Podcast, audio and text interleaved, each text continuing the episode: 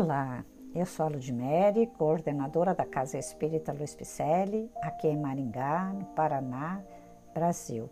E estou fazendo a leitura de mensagens ditadas pelo Espírito Emmanuel, que se encontram no livro Seara dos Médiuns, que foi psicografado por Francisco Cândido Xavier. Hoje o episódio intitula-se Espíritos da Luz parafraseando a luminosa definição do apóstolo Paulo em torno da caridade, no capítulo 13 da primeira epístola aos Coríntios, ousaremos aplicar os mesmos conceitos aos espíritos benevolentes e sábios que nos tutelam a evolução. Ainda que falássemos a linguagem das trevas e não possuíssemos leve raio de entendimento, não passaríamos para eles de pobres irmãos necessitados de luz. Ainda que nos demorássemos na vocação do crime, caindo em todas as faltas e retendo todos os vícios, a ponto de arrojar-nos por tempo indeterminado nos últimos despenhadeiros do mal para nosso próprio infortúnio, não seríamos para eles senão criaturas infelizes, carentes de amor.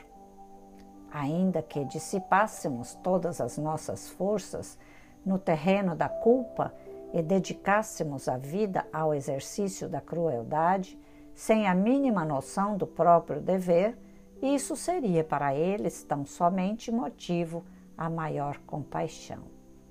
Os espíritos da luz são pacientes, em todas as manifestações são benignos, não invejam, não se orgulham, não mostram leviandade, não se soberbecem, não se portam de maneira inconveniente, não se irritam, não são interesseiros, não guardam desconfiança, não folgam com a injustiça, mas rejubilam-se com a verdade. Tudo suportam, tudo creem, tudo esperam, tudo sofrem. A caridade deles nunca falha, enquanto que para nós, um dia, as revelações gradativas terão fim, os fenômenos cessarão e as provas terminarão por desnecessárias. Por agora, de nós mesmos, conhecemos em parte e em parte imaginamos.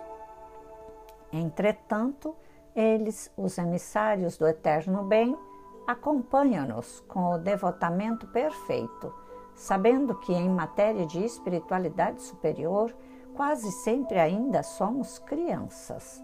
Falamos como crianças, pensamos quais crianças e ajuizamos infantilmente. Estão certos, porém, de que mais tarde, quando nos despojarmos das deficiências humanas, abandonaremos então tudo o que venha a ser pueril. Verificaremos assim a grandeza deles, como a víssemos retratada em espelho, confrontando a estreiteza de nosso egoísmo com a imensurabilidade do amor com que nos assistem. Conforte-nos, pois, reconhecer que, se ainda demonstramos fé vacilante, esperança imperfeita, e caridade caprichosa, temos junto de nós a caridade dos mensageiros do Senhor, que é sempre maior, por não esmorecer em tempo algum. Graças a Deus.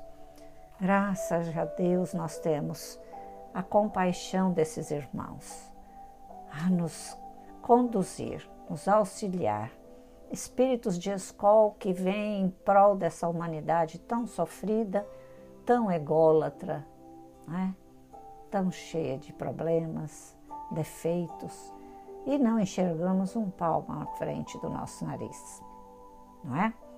Conhece alguém assim? Eu sei, eu me conheço. Ainda falta muito para que sejamos um décimo desses espíritos benevolentes. Mas, graças a Deus, nós temos a chance e também a oportunidade de estarmos aqui nos testando todos os aprendizados que vamos captando durante a nossa jornada, nós temos condições de sermos testados para melhor aprendermos. Então, vamos aprendendo, fazendo reflexões junto com Emmanuel deste livro Seara dos Médios, que traz o conteúdo Livro dos Médios, porque somos médios.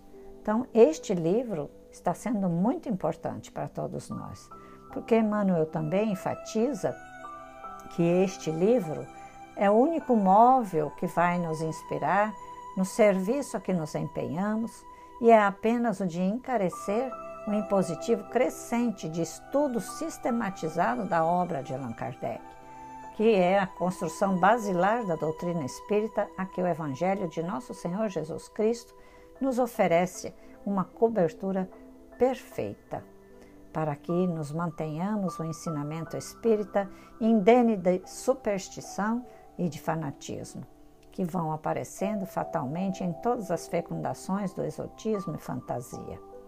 Os comentários expostos nessa obra são muito importantes e estão nos convidando à reflexão sobre a nossa própria responsabilidade diante do Espiritismo, que é uma doutrina reveladora, libertadora, que vai nos conduzir ao entendimento do cristianismo redivivo.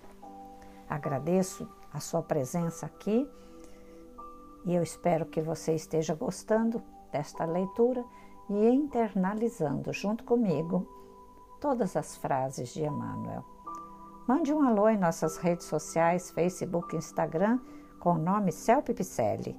Visite nosso site www.celpifempicelli.com.br. Você vai nos encontrar por lá. Telefones, cursos, endereços. Venha somar conosco. Vamos começar desde já a plantar sementinhas?